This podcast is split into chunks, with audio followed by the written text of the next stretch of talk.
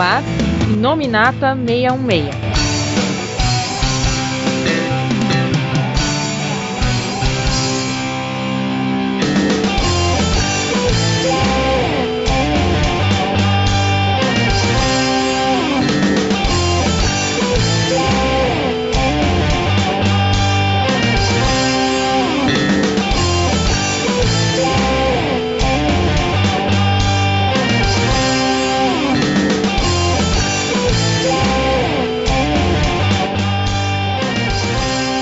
Olá, olá pessoal, estamos começando aqui mais um Inominata 66. Eu sou o Coveiro e estamos agora no mês né, de estreia do grande, é, grande aposta da Sony para os cinemas de 2024, né? Então, antes de falar do filme da Madame Teia, a gente ensina a maior emoção resolvi juntar uma galera aqui, inclusive convidados do Aracnofan, pra falar sobre essa personagem épica da, da Madame Teia dos quadrinhos, né? Eu tô brincando aqui, mas na verdade ela tem sua importância, mas a gente vai ter dificuldade de juntar com a quantidade de revistas que deu um podcast. Por isso que vai ser um podcast sobre a Madame Teia e as Mulheres Aranhas, né? Claro que aí é um geralzinho um pouco sobre elas, não dá pra falar sobre tudo das Mulheres Aranhas, né? E para me acompanhar aqui hoje, Bom, aqui é o Felga. É o seguinte, o Cover me fez eu reler a chamada reunião. Como é que é? O Reunião dos Cinco. Se você não leu isso, por favor, não leia. E seja feliz. Se não leu, ouça nosso podcast. Tá resolvido.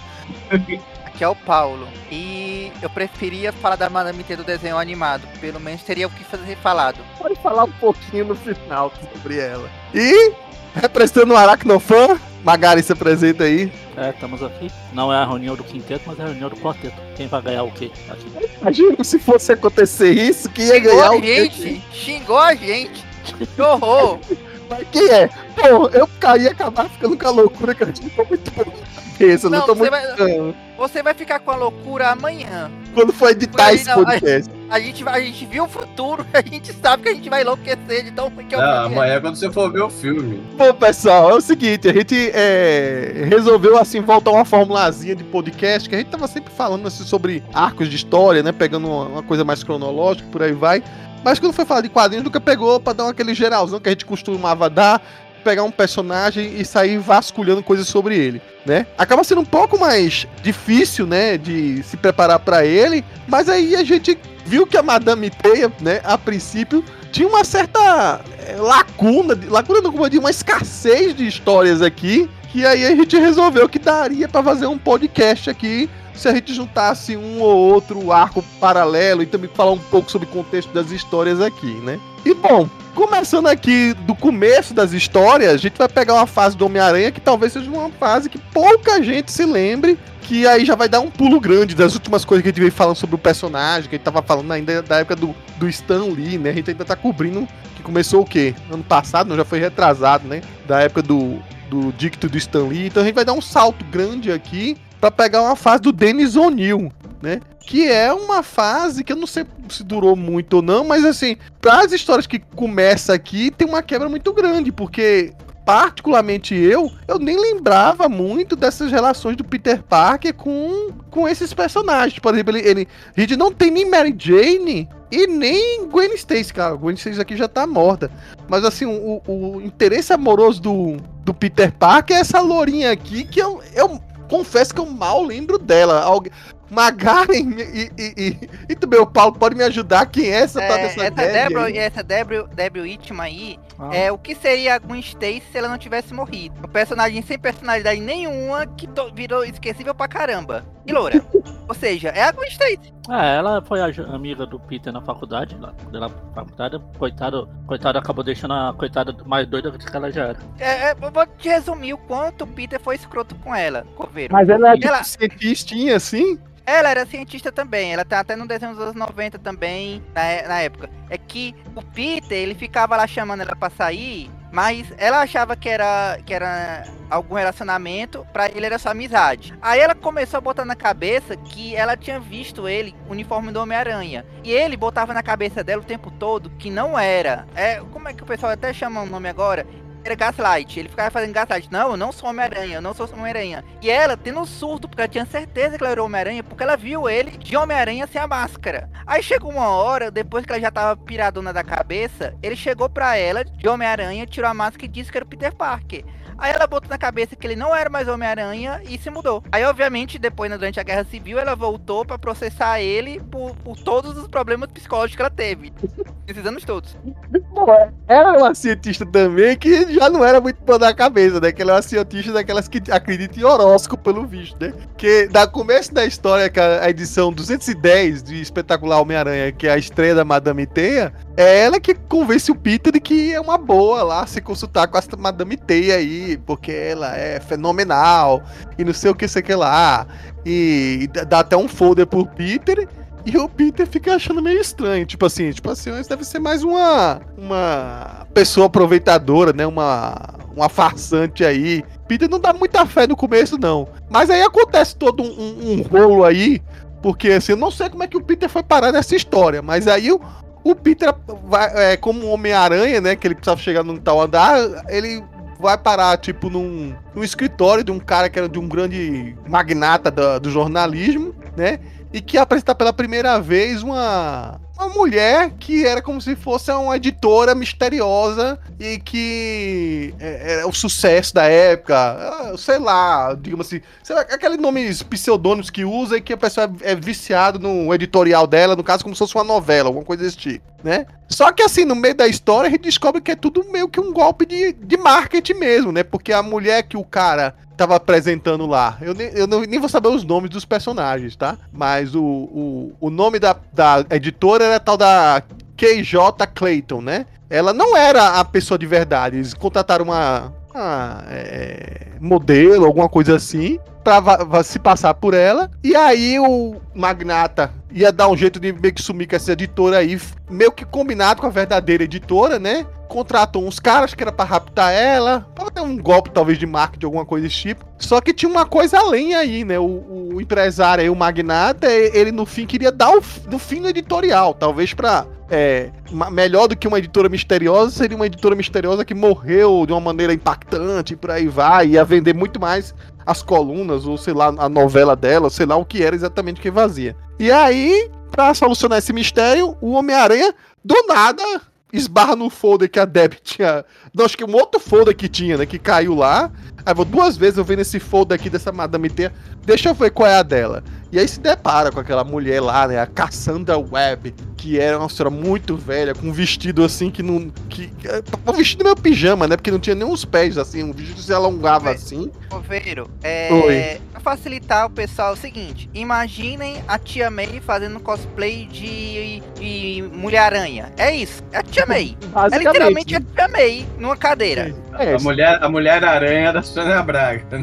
É, Pois é. Só que assim, a mais tinha um detalhe de que ela era cega, né? E que ela era ligada num. num uma, uma, uma mão de maquinário que Ela permitia uma- que ela continuasse uma doença. viva. Uma doença, tipo, degenerativa. Sim, que nunca chegou a ser falado exatamente, ou chegou. Chegou o nome, é um nome, eu não sou médico, mas é um nome estranho, ectomia, não sei das coisas. Mas tem um Uhum. nome técnico pra isso. mas a gente tem que admitir duas coisas também. Primeiro é que os pais dela já sabiam dos poderes dela quando era o nome de Cassandra pra ela. E ela sabia que ela ia ter um tema aracnídeo porque ela saiu procurando al- algum cara chamado Web pra se casar e pegar o sobrenome dele. Bom, ninguém sabe se esse é o nome de solteira nela, dela, né? É, Nunca é, viu um- na, na Marvel Wicca tem um, que é o, é, tem um marido chamado lá Fulano Web. Então, é o Ah, então é isso mesmo. casado. Então, Mark então, na verdade, com os poderes dela, ela previu que ia casar com esse cara e armou todo o esquema de criar esse maquinário com, com uma cara de teia e por aí vai, né? Foi ele que Poder- construiu, parece. Nesse meio dessa história, o Peter resolve o caso com a ajuda dela, né? Acaba dando as dicas de que, de que deu certo por aí vai. E aí o meio que se cria um vínculo aí entre os dois, né? Por enquanto, o poder da Madame Teia era só de clarividência, tinha visões aí. Ela, você vai ver que de repente reinterpretam os poderes dela de uma forma assim grandiosa, né?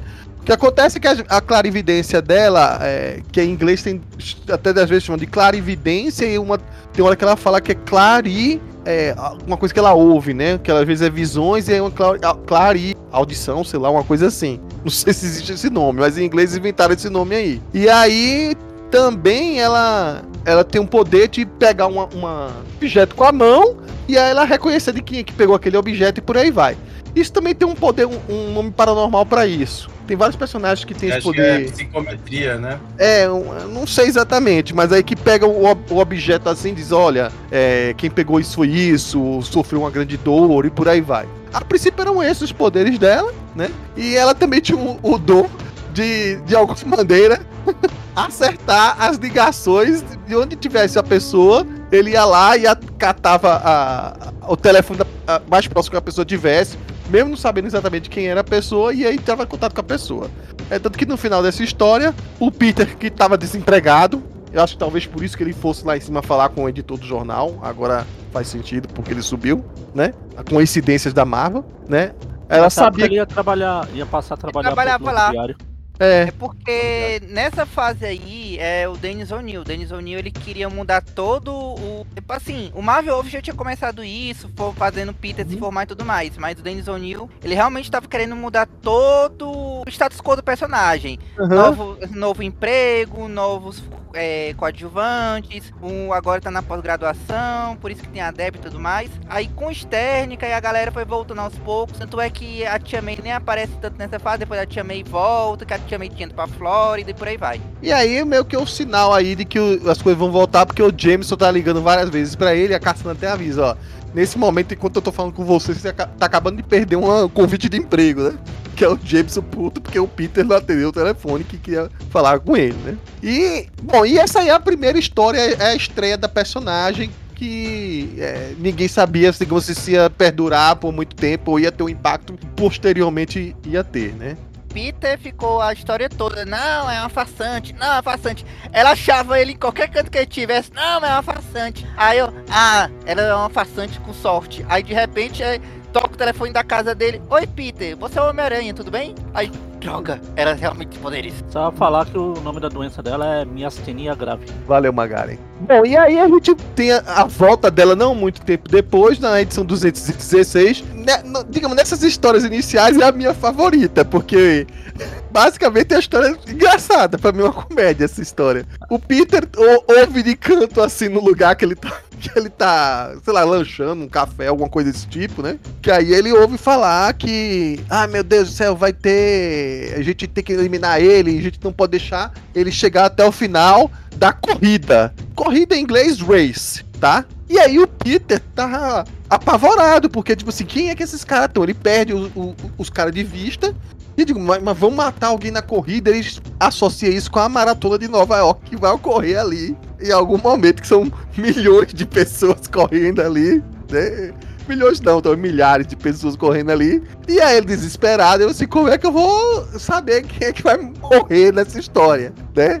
Quem, que- quem que eles querem matar? Aí ele vai batendo de novo na Madame Teia, e a Madame Teia assim, é, Peter é muito pouco pra eu saber assim, mas valeu, já, eu sei que tem uma coisa que, estranha que vai acontecer na corrida, é, não te preocupa não que, que vou te dar um toque à medida que, que as visões forem surgindo, né?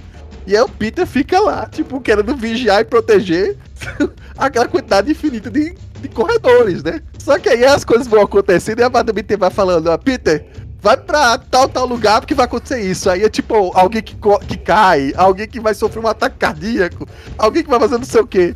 E a Madame Teia vai avisando a ele pelos telefones públicos ao redor, ou, ou um te- telefone terceiro, já que não tem celular nenhum, né? Lá pro final das tantas, é que a gente vê, né, que o Peter associa que é, na verdade, é o, o- a corrida que estavam falando que iam chegar a eliminar o cara, era a corrida pra candidatura do, do Congresso, né? Que é o race de tipo da competição, da corrida é, das eleições que ia ter em breve. Isso se junta a uma coisa que ele viu no cartaz, que era um senador que ele achava que era legal. Senador não, um congressman, né? Que ele achava que era legal. Alguém me, lembra o nome aí? É o- Não lembrava nem dessa história aí. Quando você começou a falar Romero, eu falei, quê? Era Barney Wicker. E aí ele vai lá, o cara tá realmente sofrendo uma tentativa de assassinato. E aí é, é, o Aranha salva ele. Aí no final, de novo, a, a Mulher-Aranha dispensou o Homem-Aranha, mas dessa vez assim, digamos assim, fica como se fosse uma história fechada única e bem descontraída. Não, só é destacar o desenhista, né? Que é o John, o, acho que já é o John Romita. É, foi ele. É o Romitinha. É. A primeira, Ele a é a primeira história né? do Rom- é, Dele, é dele. a primeira história do Romitinha, a primeira história da Madame Teia. Ele É. queria, ele queria Ele é um porque queria desenhar. Tia May na estreia. É, então. E é assim, um traço completamente diferente e muito melhor do que o traço que ele, que ele tem feito atualmente. Não, era um traço que até emulava mais o, o- a cara do pai mesmo, bem, bem classicão mesmo, Na né? época que ele que- tentava desenhar. Bom, e aí a gente vai, então, avançando mais um pouquinho mais algumas histórias.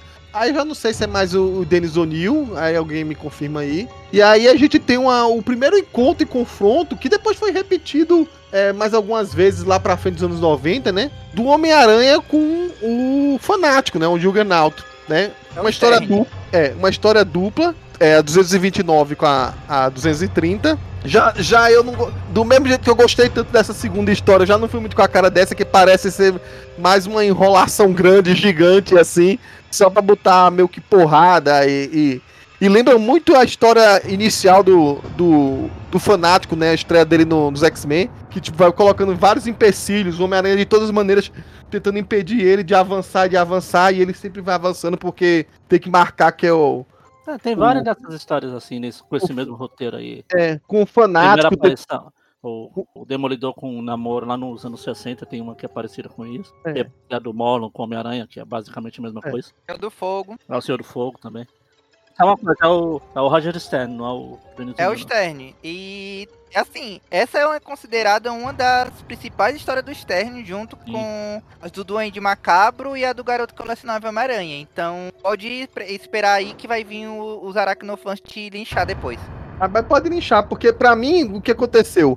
É uma edição inteira que ele e o Blackton Cassis decidem que tem que sequestrar a tal da Cassandra Web, porque ouviram falar do, dos capacidades dela, dos poderes dela, e seria bom ter uma mulher desse tipo aí, que poderia prever o futuro, e aí acontecer os planos dele ser bom. Então fica as páginas se passando com o, com o fanático chegando até ela, e, e várias ma- maneiras o Homem-Aranha tentando impedir, né? Porque a Cassandra sabe que vai acontecer e que se eles tirarem ela de lá, daquele maquinário dela, ela vai morrer, né? E aí o, o fanático chega e tira ela. Quando tira, ela, ela desfalece. Aí o Homem-Aranha matou ela. Ela, pô, trabalhando danado pra, pra ela morrer.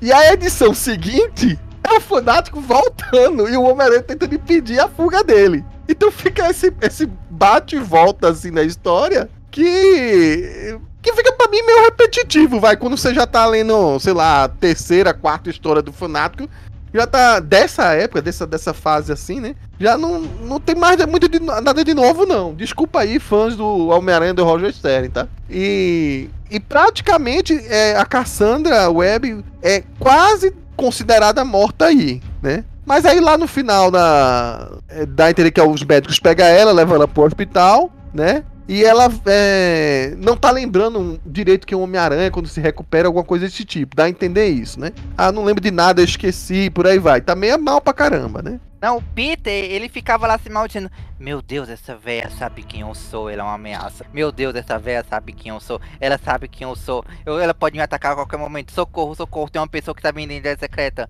Aí quando ela esquece que ele existe lá, que ela vai lá falar com ele, todo quebrado lá, ah, o fanático foi resolvido, eu tô aqui só pra avisar. E não sei nem quem é você, meu jovem aí. Oh meu Deus, ela esqueceu quem eu sou e agora o que vai ser da minha vida? Minha foi tudo minha culpa, poderia de responsabilidade. É aquele, é, assim, mas o Stern ele fez isso porque se a gente for olhar, ela era uma coadjuvante que dava muito, assim, trabalho pro roteirista, porque qualquer coisa o Peter poderia, é, em vez de, não, tem um problema, tenho que investigar, ele podia simplesmente ligar. Oi, oi Cassandra, pode me dizer onde é que o vilão tá dessa vez, por favor? Ele tinha que se livrar dela de alguma maneira, porque, assim, tipo, é, uma- é- é o que o pessoal chama de poder que quebra a história. Poder que É, mas a- acho que em algum momento, e foi esse, eu não sei que edição, mas lá não é nessas primeiras, mas é nessa que eles, ela fala que ela é uma clara vidente e uma clara é, auditiva, uma coisa assim. Que aí é- o Peter fala assim: "É, você não pode me ajudar, só, só, só pode dizer isso. Aí ela briga com ele, assim: Peter, eu só tenho as visões em forma de imagens ou sons que eu escuto. Mas eu não controlo o que, é que elas são. Então, às vezes, eu não consigo interpretar. E aí o, o- a pessoa, não vou me lembrar que história foi isso, mas teve uma boa sacada pra ela não, não ser aquele plot mágico que resolve tudo, né? Mas o Stern ele resolveu se livrar dessa forma e depois, mais na frente, como a gente vai dizer, outros autores tiveram ideias pra deixar a personagem melhor usável. Sim. Tanto, tanto no desenho quanto na versão da Julia Carpenter. Mas no momento lá, o, o Stern olhou. Não, é melhor tirar, melhor tirar ela de campo do que resolver esse problema. Ainda nessa fase do Stern, né, eu acho que é do Stern, né? Na, aí a gente tem um pedacinho da ponta dela, dessas cinco primeiras histórias dela, que é na 239, em que ela tá ainda no hospital. De alguma forma ela sobreviveu, não ligada aos aparelhos, mas ligada lá ao que os médicos estavam dando pra ela. E aí fica uma coisa dúbia. Que aí o Peter fala pra ela: Ah, você, você me ajudava muito. Você não lembra de mim? Não, não lembro. Ah, mas era tão bom por causa desses poderes. Ela. Daí até, eu não tô. Meus poderes não estão tão afinados, não. Não tô sabendo usar, não. Se eu tinha esses poderes, tinha. E aí, de alguma maneira, o Peter tava pensando numa dica pra, acho que é localizar alguma coisa do- envolvendo um. que é uma história contra o Duende Macabro. E aí ela dá a entender uma pista, assim, bem leve, como se fosse uma, daquelas ideias que ficam no ar. E aí o Peter fica feliz pra ela. Aí digo, ah, talvez você tenha me ajudado, né? E aí ela, com um cantinho do, do rosto no desenho, ela fala, perhaps, né? Tipo, talvez. Ou seja, dando a entender que talvez ela tava jogando ali com o Peter, né?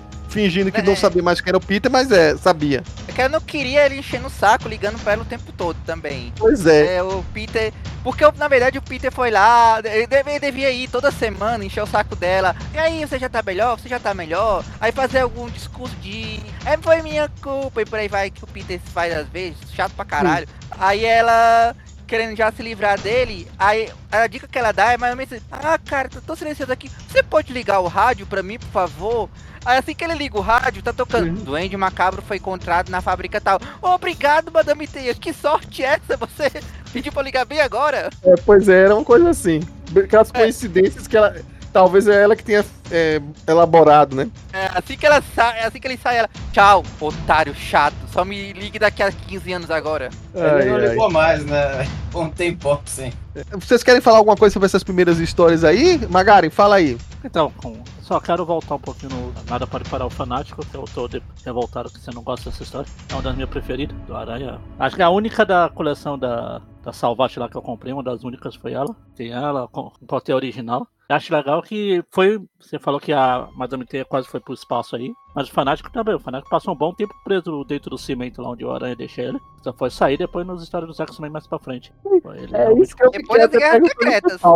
É, Eu fiquei perguntando pro Paulo quanto tempo ele ficou nesse cimento aí, porque esqueceram ele na fundação do prédio, iam construir um prédio. Ó, De repente ele ia destruir o prédio construído. Ele volta, sabe quando? Quando o Colossus tá de crise emo porque terminou com a Kit por causa da, da alienígena lá da Guerras Secretas. Aí ver quanto o prédio tempo levou. em cima. Foi. Aí vão pra um bar e o fanático faz meses que eu não vou num bar. Aí ele vai no mesmo bar do Colossus. É. A última Marvel Team Up foi, inclusive, do Homem-Aranha com os X-Men, foi tipo uma vingança do fanático aí, passado bom tempo dentro do cimento. Acho que analisando dentro do contexto da época tal, são histórias bacanas, né?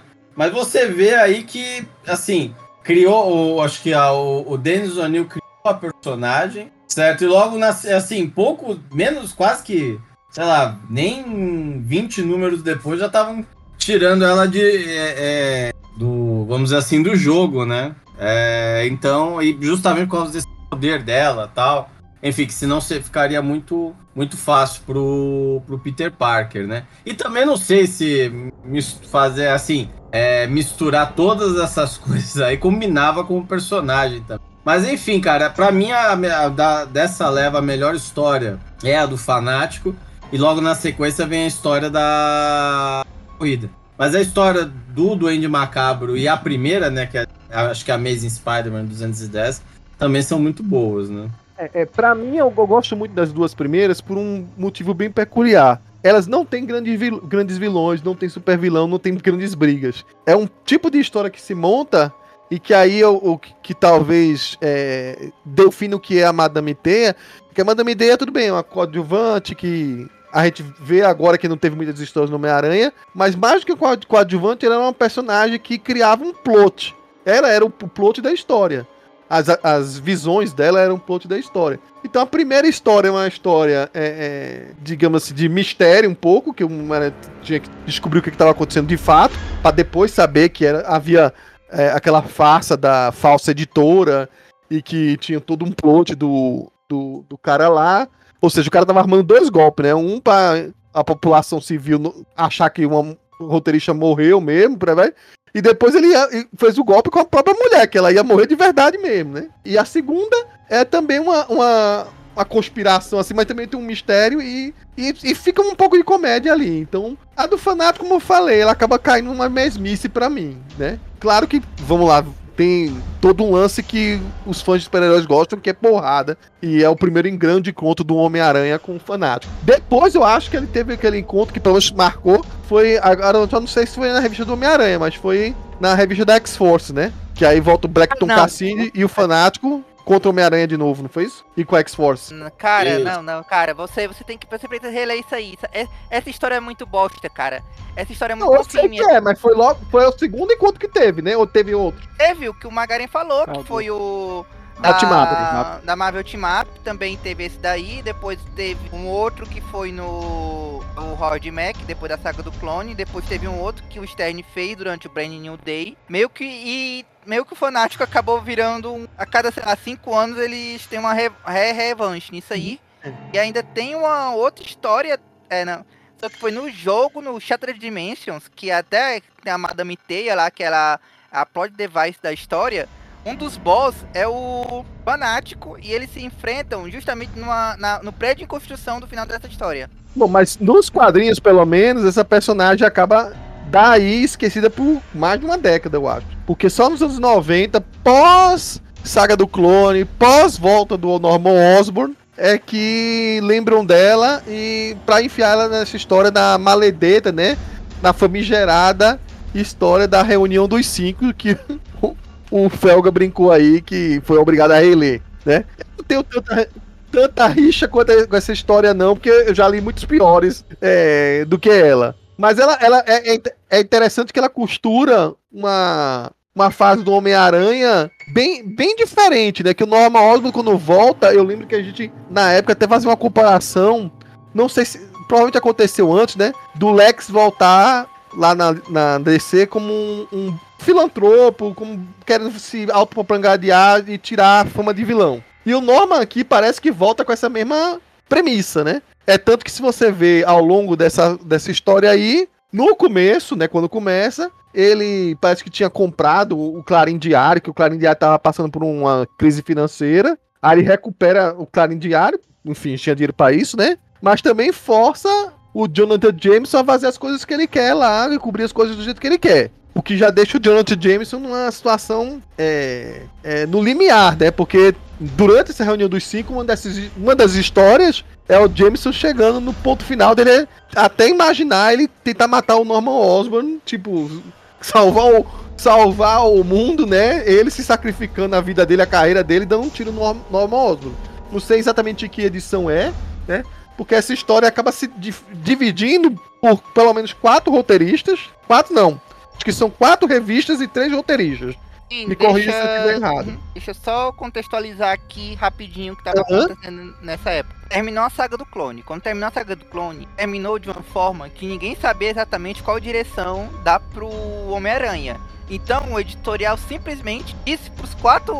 As quatro roteiristas das quatro revistas, o Tom DeFalco, na Amazing, o Tom DeZago na. É, na Sensational, o J.D. Mateis na Espetácula e o Rod Mack na Peter Parker e Spider-Man, cada um façam seu jogo, cada um pode seguir o seu caminho. Aí cada um foi apontando para um canto. Cada um criou um, um grande vilão, que é seu vilão da fase, diferente. Cada um criou um núcleo de, de é, coadjuvantes diferentes, inclusive melhores amigos diferentes para cada um pro Peter, em cada revista tinha um melhor amigo diferente, a Mary Jane também. Inclusive aparece lá a Jill Stacy, que era a, a maior amiga da onça de todos os tempos, da Mary Jane, criada lá.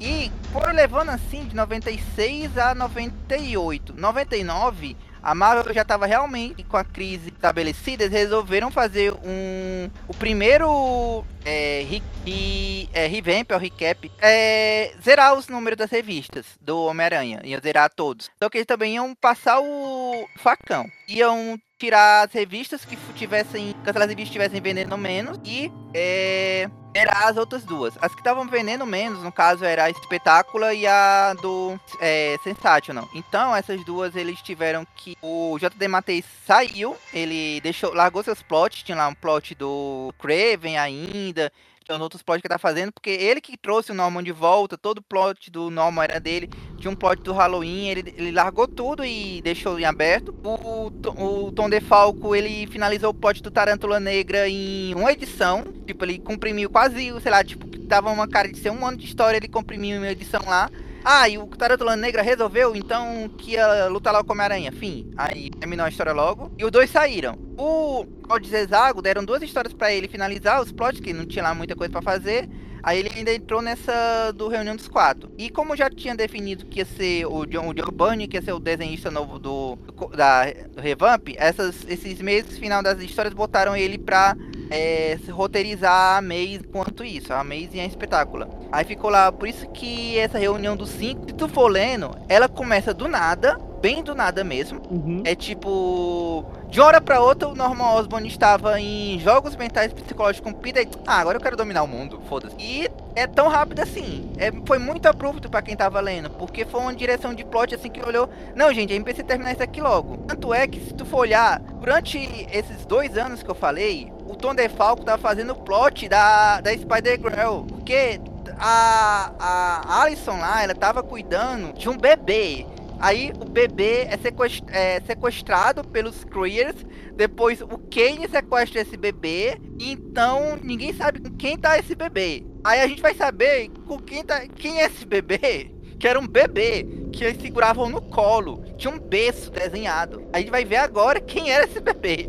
É, é, o Paulo lembrou bem, assim, porque tinha várias coisas acontecendo ali. Além de de estar esse Norman Osborn aí aparecendo como um bancando filantropo, né? Tinha ainda essa premissa da, da garotinha sumida, né? Da suposta filha do Homem-Aranha, que a princípio ela podia ter morrido no parto, a princípio foi sequestrada, ninguém sabia muito o que ia fazer com ela. E tinha esse lance do quem tá carregando pra lá e pra cá, e dessa mulher que, que o Norman contratou para ser uma uma tutora dessa criança, cuidar dessa criança, né? E também tinha sido, é, já, tinha, já tinha sido há muito tempo, né? Que foi durante a saga do clone, tinha morrido a tia May, né? Então, é, tinha muita coisa que já estava mudada na história do Peter Parker das histórias clássicas que a gente conhece, né? É bem diferente mesmo. As revistas que, que o Paulo falou ali, e a coisa é tão bagunçada que a princípio a reunião dos cinco, né, The Gathering of Five, eram para ser cinco edições, mas decidiram que o final ia pegar mais três ou quatro, uma coisa assim, né? Então assim, começa com a, a Sensational Spider-Man 30, é, 32, né? Na época da Spider-Man, que é só Spider-Man, acho que foi na edição 96, né? A Amazing Spider-Man foi na 440, né? E a Spectacular, que para não me confundir com Sensation com esse espetáculo, né? Foi na 262, né? Como o Paulo falou aí, é, basicamente duas delas com direções para um lado. E nessa daí, Paulo, teve o John Barney cuidando, mas eu acho que duas delas eram o Howard Mack, que, que pelo menos no capítulo final foi ele que tava meio que direcionando, já tava tomando aí a, a direção do roteiro. Se, se não foi sozinho, é, ele tava co-escrevendo, tá? Burner era considerado escritor convidado, né? Ele não era assim oficial, né? Se você pegar as revistas, tá com guest, né, writer, né? Ou seja, é convidado.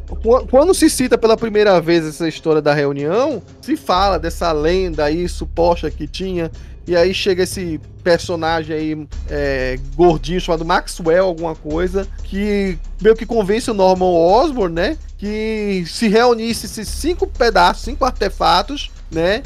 E que cinco pessoas fossem convocadas para a reunião de livre e espontânea vontade, cada um deles ia conseguir alguma coisa mí mística que ia mudar a vida deles. Três coisas boas e duas coisas nada boas, né? É, as três coisas boas seriam é, uma inteligência super é, desenvolvida, né? Um, um conhecimento exacerbado. né? A outra seria é, a imortalidade e a outra seria é, superpoder, que eu consegui um poder incrível, né? As duas coisas ruins seria morte e loucura, né? Ninguém sabia quem ia receber o quê. Então, tipo assim, é meio que um, um Uma roleta russa. uma roleta russa, bem lembrado, Magari. Um jogo que você podia se dar muito mal. Mas o, o Norman, desde o começo, estava ciente que ele ia conseguir o poder, porque era o que ele mais queria era o poder. Ele achava que conhecimento ele tinha o suficiente e imortalidade ele não ligava. Então ele estava muito grilado de conseguir isso aí. Então, assim, ele e o Maxwell, desde o começo, é que estavam planejando isso. Aí eles entram em contato com outra pessoa, com outro cara, que a princípio tinha um artefato, mas aí esse artefato aí, a pessoa não queria participar. No começo ele diz que é, não era bem o que a pessoa ia receber. O cara não queria nem ceder o artefato, nem queria participar da reunião. Disse que mudem de ideia e por aí vai. E aí é que entra um outro vilão desesperado que é, queria também conseguir o, o- pelo menos, sei lá, a imortalidade, era, pelo menos era essa a intenção dele, que era o Override, tá? Ele tinha uma esposa que durante algum- alguma história anterior do Homem-Aranha, ela era uma super vilã também, é, tava em estado crítico, tinha se machucado, tava em estado crítico, né? E aí é ele que meio que rouba o artefato dessa pessoa aí. Então acho que nas histórias de Tony Desago você vê muita coisa girando em torno desse personagem. As histórias finais dessa revista é meio que primeiro essa história dele roubar a peça e aí, depois que passa um, um arco inteiro da- das revistas, quando volta pra essa mesma revista, meio que a esposa já tá nos finalmente, mas mesmo assim ele decide participar da reunião lá dos cinco, porque de alguma maneira é, ele achava que de última hora podia conseguir alguma coisa.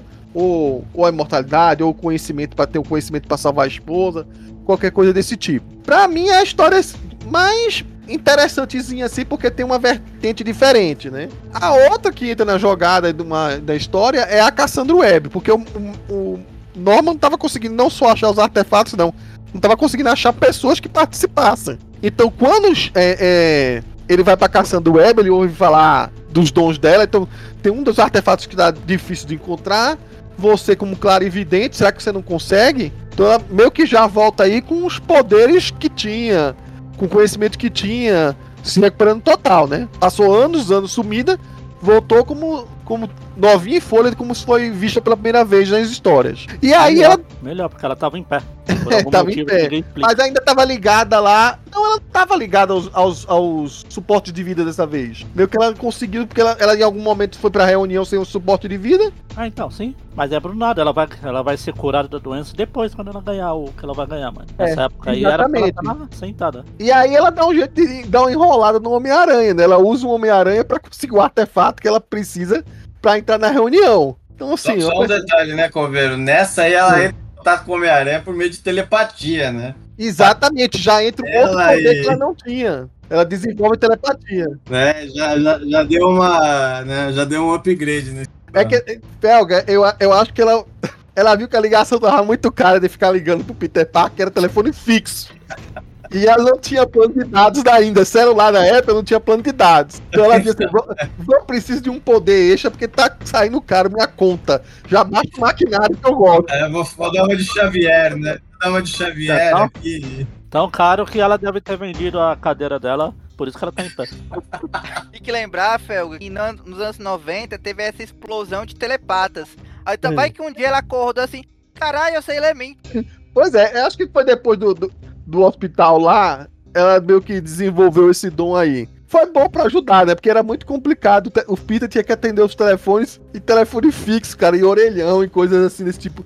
Agora tava chegando os celulares, eu acho que já dá pra dar um jeitinho ali, né? E essa aí é, é- Eu não sei quem cuidava dessa história aí, acho que. Não sei se foi o Barney que escreveu essa história aí, mas é a história mais à parte. O plot meio que principal da história, né?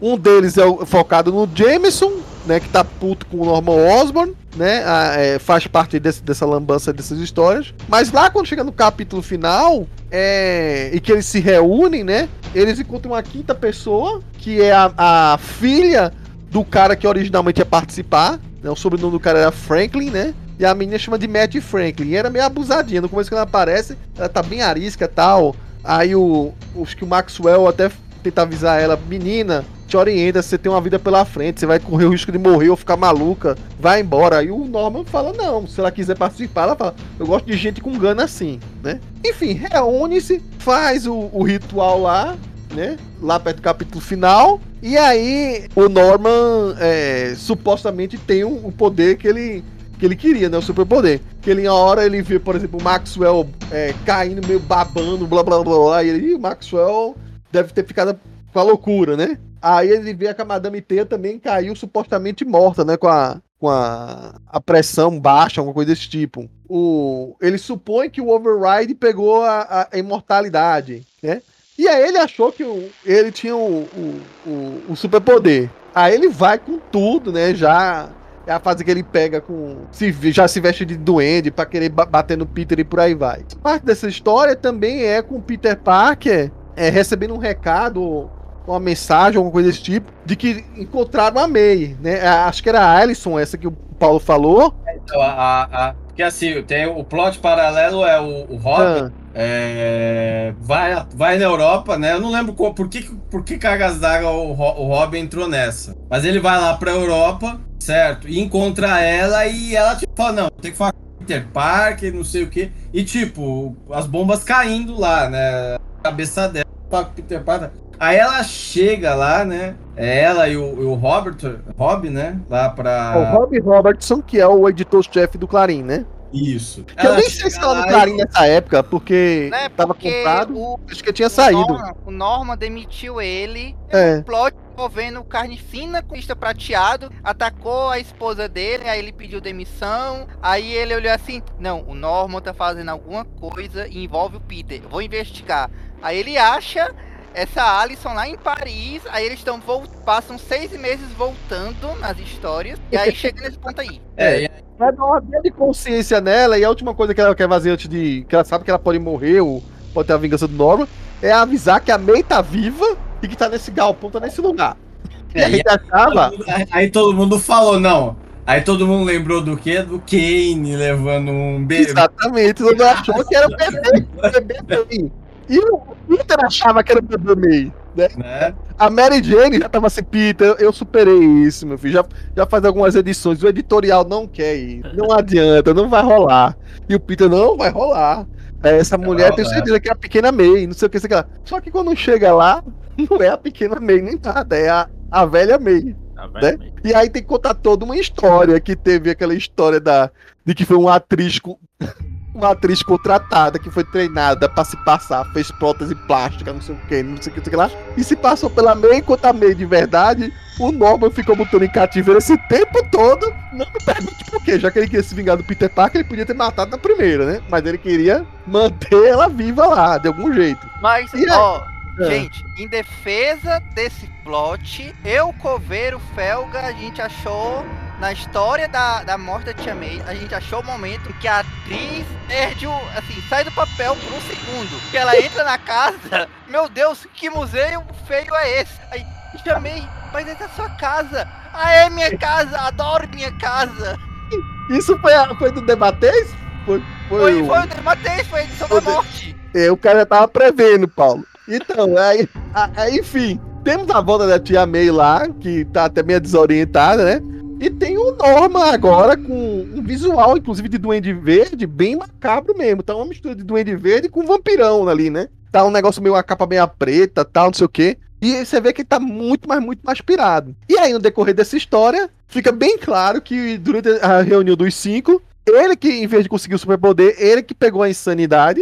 E com isso, é, tudo que ele imaginou que foi é dado pelos outros quatro, na verdade não era bem isso. Né? Paulo comentou rapidamente aí sobre a pequena May. Falar que é mais ou menos nesse ponto aqui que ela no MC2 realmente volta a May de que vale deixa a velha morrer e volta com a, a meio pequenininha. Não tem essa reunião do quinteto, é aqui que, nessa parte, dessa, tipo esse capítulo final mesmo, que Norman com o Peter é, vão brigar lá, tem uma bomba, aí o Peter perde a perna e o Norman morre. Mais ou menos nesse ponto, que eu considero o ponto de ruptura de onde acaba o universo meio-meio e começa o universo rival, que é o MTC2. Os ouvintes que não, não acompanham o Aracnofan tem que entender que o, o Magaren hoje em dia ele vive numa realidade paralela diferente. Exatamente. Em que o MCU é o universo. O MC2.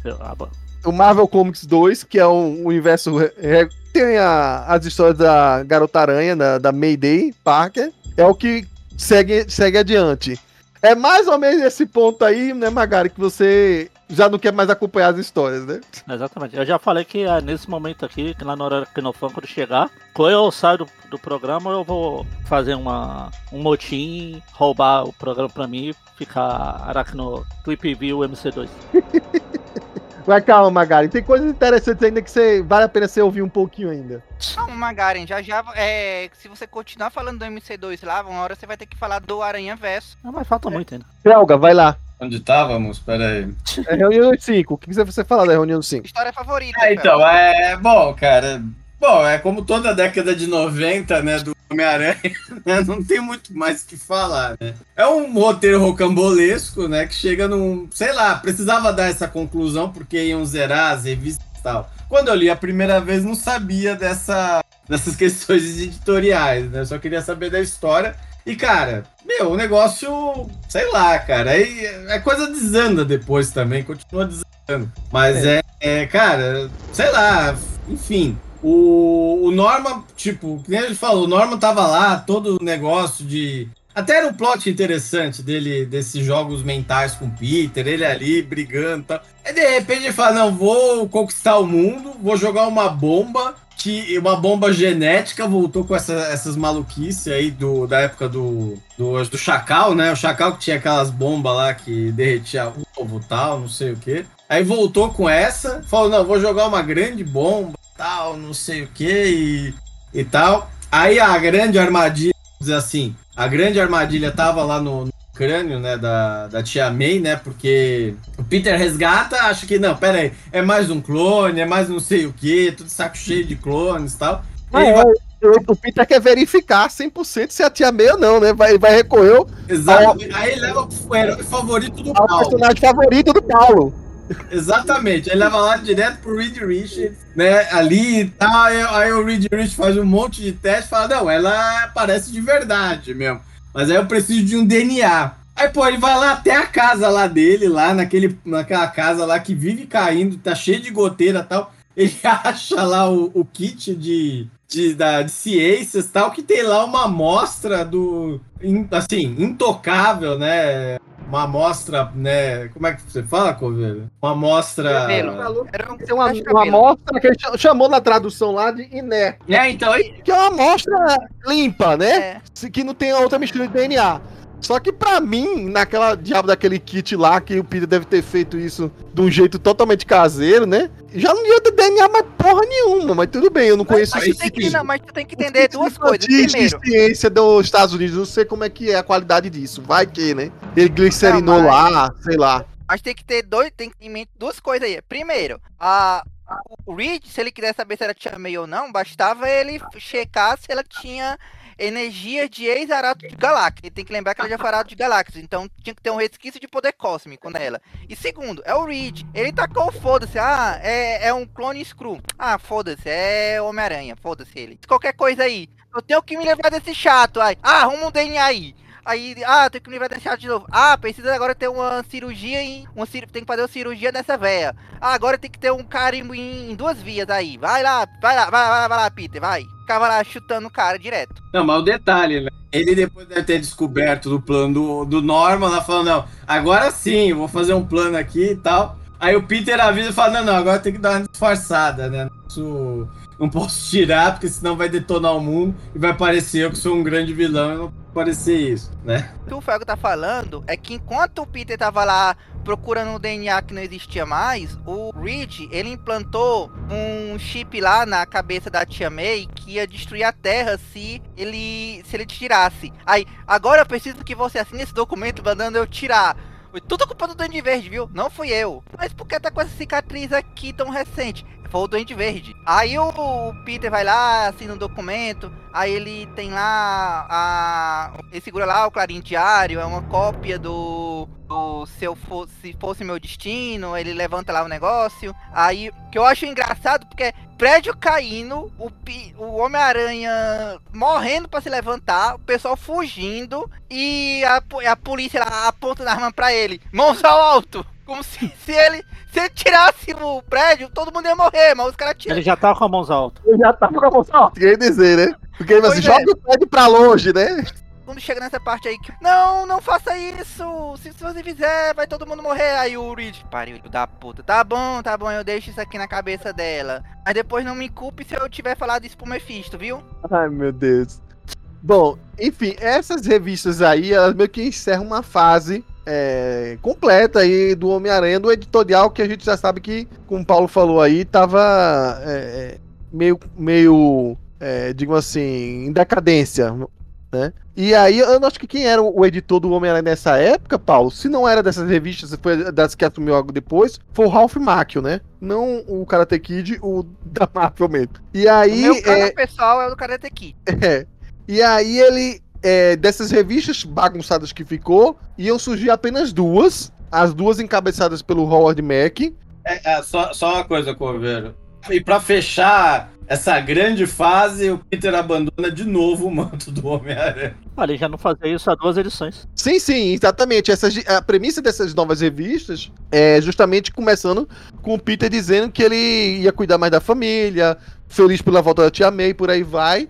E abandonar o manto do Homem-Aranha, porque, enfim, os outros heróis que se segurassem por aí. E aí as duas revistas que ficam, né, encabeçadas pelo Howard Mack, é Amazing Spider-Man, começada de novo da edição número 1, né, e aí volta com a Peter Parker, dois pontos Homem-Aranha, também do Howard Mack. Eu acho que a do a da Amazing é o, o John Byrne que fica desenhando, pelo menos as primeiras histórias. A outra, Paulo, quem é que tá cuidando da arte? Vomita, né? É, É o Romita, exatamente, tudo o que a gente- Romita. Tudo que a gente falou até agora envolve o Romitinha. É, exatamente. É só que o Romitinha já tá dando traços do Romitinha que a gente conhece. Que aí tem uma das primeiras histórias dessa fase do Peter Parker Homem-Aranha. É ele se associando, inclusive, com o Thor lá. é, que acho que também foi ele que começou as histórias, né? Que era o Thor lá que era enfermeiro, né? Uma coisa assim. Enfermeiro não, socorrista, né? Algo, algo assim, sei lá. O paramédico. É, paramédico, exato. Obrigado, Magali. E aí, é, essas histórias aqui, digo assim, tem um ar totalmente novo, mas o Howard Mack, ele ainda trabalha muito do que tem na reunião, reunião dos cinco. Primeiro, como o Felga lembrou aí, não tem mais Homem-Aranha. É tanto que em vários momentos o, o, mundo tá, sei lá, tem alguma perseguição, alguma coisa tipo, aí o Homem-Aranha, não. O Demolidor dá um jeito. O Capitão América dá um jeito. O Capitão América tá- tava numa fase mais urbana lá, Nova York urbana. E, e o Homem-Aranha se segurando, né? Tanto que ele tá em algum momento lá, na primeira edição, prestes a conseguir um emprego é, numa. Essas mega corporações. Lembra muito o que depois o Dan Slott fez lá com aquela. Com aquela. aquele grupo também de cientistas. né? Horizon, né? As Horizon, exatamente. Só que nesse caso aí era um outro grupo, que tinha um líder, um chefão lá. Aí ele contratou uns especialistas de cada área. O Peter devia ser o químico da história. Quase que meio que não consegue, mas enfim, conseguiu. A, Ma- a Mary Jane, é, que tava estudando, acho que, acho que era psicologia, uma coisa assim. Psicologia, psicologia. E aí ela tinha que. Pra, pra suscitar a casa, né? A gente tava vendo de largar pra voltar a questão de modelo, né? De trabalhar com, como modelo. Mas parte dela, pelo menos, dizia que era isso que ela queria mesmo, que ela só tinha saudade da vibração, da vida agitada e por aí vai. E tinha que ficar com muito receio que o Peter ia olhar isso meio, meio olhar meio torto. Mas no final da conta, o Peter disse que será isso que ela queria, ela aceitasse por aí vai, né? É curioso que aí, durante essas histórias, a, a Mary Jane tá viajando pra cima e pra baixo. Quando surge, de repente, uma, um suposto novo Homem-Aranha, o Peter fica muito encucado. Que ele diz, pô, esse Homem-Aranha aí, tô vendo que ele tem poderes, mas ele parece um novato, porque tem experiência zero. Vai lidar lá com ele, né, pra tomar satisfações, descobre que é uma menina, né, de 15 anos, a Matt Franklin. Ou seja, dos, reunião dos cinco, ela que herdou o superpoder. E aí a gente começa a fazer associa- associações, né? Nessas histórias aparece o Maxwell e descobre que ele é dono de uma loja de penhores. Ele que ficou com conhecimento. Não sei o que ele fez muito com esse conhecimento, que ele continuava trabalhando na loja de penhores, não fez grande coisas não. Mas ele ficava sendo como se fosse um, um informante, né? Um consultor, dava ideias lá. A Madame Teia tá sumida, mas tu vai dizer mais que daqui a pouco a gente vai descobrir que ela pegou a imortalidade, né? E ela começa a tomar outras funções aí. Ela participa de Matrix, como Trinity. É, ela aparece como bem mais jovem como Trinity, né? daqui a pouco, lá pra quinta edição desse, desse título. E o, o, o Override, ele ficou com a morte, mas não é exatamente a morte, tipo, virou um defunto. Ele vira como se fosse uma morte viva, né? Ele vira um vilão chamado Shadrach, uma coisa assim, que é um esqueleto tudo carbonizado vivo lá. Enfim, um negócio meio demoníaco lá. É, é o motoqueiro se- fantasma ser a moto. É, é, é o motoqueiro fantasma apagado. então, é. A chama É. apagou. Não sei se o Override continua até hoje assim, mas. Enfim. Durante essa- esse plot aí dessa fase aí, ele fica bastante, não só nessa revista do Homem-Aranha, como também uma que a gente vai falar daqui a pouco. Ou seja, é uma fase é, é, bem diferente. assim. Se tava meio cada um fazendo uma coisa para um lado, meio que deram uma guinada nova e parece, parece ser bem interessante, né? Não sei se eu tô falando besteira, porque parece que não é. Minha, minha opinião leiga é meio que polêmica para os aracnofãs. É, Paulo, o que, é que você tem a dizer sobre essa fase do Rod Mac Só não aí? digo que é a pior coisa que a gente vai falar hoje, porque tu lembrou que tem Bendis mais na frente. Mas dê, um justifique, Paulo, por favor. Cara, ele regrediu as personalidades de todo mundo. A Tia May voltou com uma VHH. Aí o Peter ficou naquela ainda de ai, não sei, responsabilidade, né. A, a Mary Jane é a, é, ela vai e volta super top model. Aí depois ele, colocou de um jeito. Não, a gente tem que fazer ela virar Gisele Bündchen da contexto da época 2000, da do negócio, pra gente poder dizer, ó, tá vendo, ó, ela não pode ficar com o Peter porque vocês não vão conseguir acreditar que o, ele é casado com uma super top model. Ela nunca consegue ter um, digamos, um emprego normal, alguma coisa assim. Tava lá, tendo, inclusive ela tava tendo emprego normal lá com um estudante de psicologia. Sempre tem que subir o negócio lá, o sarrafo lá pra cima pra fazer um negócio desse. E a história é chata, e é diálogo demais. Aí vem aquele aquele negócio que eu até mencionei pra ti, que Thor joga o Mijoni na Wanda, aí o, o Visão, Wanda, cuidado! Aí a Wanda faz um discurso de 15 linhas, enquanto, não se preocupe, meus poderes que são isso aqui, isso aqui, porque eu sou uma mutante, filha do Magneto, blá blá, conta a origem dela inteira, aí só então ela usa o poder e, e o Mijoni cai. É, tinha, tinha muito balão mesmo, ele tinha, tinha muito quadro e balão mesmo nessas histórias. Mas eu, eu, eu, eu achei. Não sei se é porque o, o desenho do, do Giovanni era, é agradável aos olhos, eu, eu, eu fiquei, achei interessante, porque eu não lembrava. Eu até tava perguntando pros meninos que momento começou isso. Nos Estados Unidos foi em 1999 que essas histórias passaram. Eu até achei estranho, porque parece que o, o Reunião dos Cinco foi em 97, 98, então deve ter um, um pulo grande ali, pelo que eu entendi. Não sei se ficou um ano parado, sei lá. Me não, soou no estranho. Final de nove- não, final de 98, final de 98, que foi a... Aham. Porque se tu for olhar, é, digamos, entre a, a Tia May, ela morre em 94. e Foram 40 edições. Aí pro Brasil, eu, de alguma maneira foi muito fim, muito fim da Abril, que eu talvez até acredito que eu não tenha acompanhado. Meninos disseram que não, mas eu até achei que era nas prêmios. foi um pouco mas antes. os meninos disseram que não, foi o- antes da... foi a. é, um- Isso aí que a gente tá falando. É, é, o final da fase do Duende Verde lá é a 200. E aí 200. tem cinco edições ainda, a 201 a 205. São tipo a raspa do tacho do final da revista. Aí começa as Hum. prêmios. A, a Mulher-Aranha, ela teve duas edições. Já foi na Prêmio 1 e 2. Sim, isso. Ah, então pelo menos al- alguma foi na Premium. Que eu me lembro de alguma coisa ter sido isso na Premium. Mas enfim, pra mim parecia interessante, né?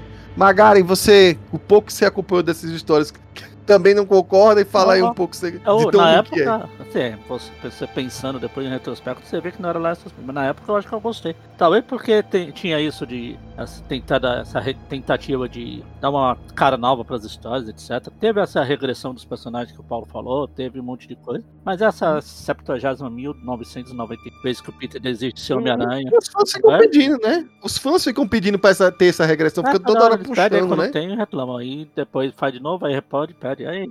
Mas eu. O, o Paulo falou que tem essa coadjuvante, mas a Gil, É a né? Que eu achei ela muito, muito fura-olho, cara. A Mary Jane tava viajando pra lá e pra cima e pra baixo. Isso, não sei se, se eu tava lendo demais, mas ela tava, tava querendo Ah, furar tinha. o olho da Mary Jane, Ela- cara, dando, dando em cima do ela e o Peter. Paul. Ela e o É, Paulo? Era esse Paulo aqui. É, o Stacy. Paul, Paul Stacy, que era os irmãos, eram irmãos e eram primos da Gwen Stacy nessa época aí. É que o, o Paul, ele era o racista. Ele era dos amigos da humanidade. Sim. É mesmo? Sim. Aí ele botou. ele chegou pros amigos da humanidade e colocou que o Homem-Aranha era um mutante. Aí por isso que tem um plot lá que os amigos da humanidade vão atrás do, do Homem-Aranha. Mas É nesse, plot, é nesse plot que tem uma. Aliás, até próximo de Operação Tolerância Zero. É. É nesse plot que tem lá na universidade uma menina mutante que não sei o que, ter toda aquela fusão lá. É, é nessa. É por aí. Aí, é, Mais ou menos lá ajudar, não sei o volta na. É, a história, a história é tão maluca que os amigos. é, o Paul vai sair do- dos amigos da humanidade, aí os amigos da humanidade vão matar ele, aí o Homem-Aranha tenta salvar.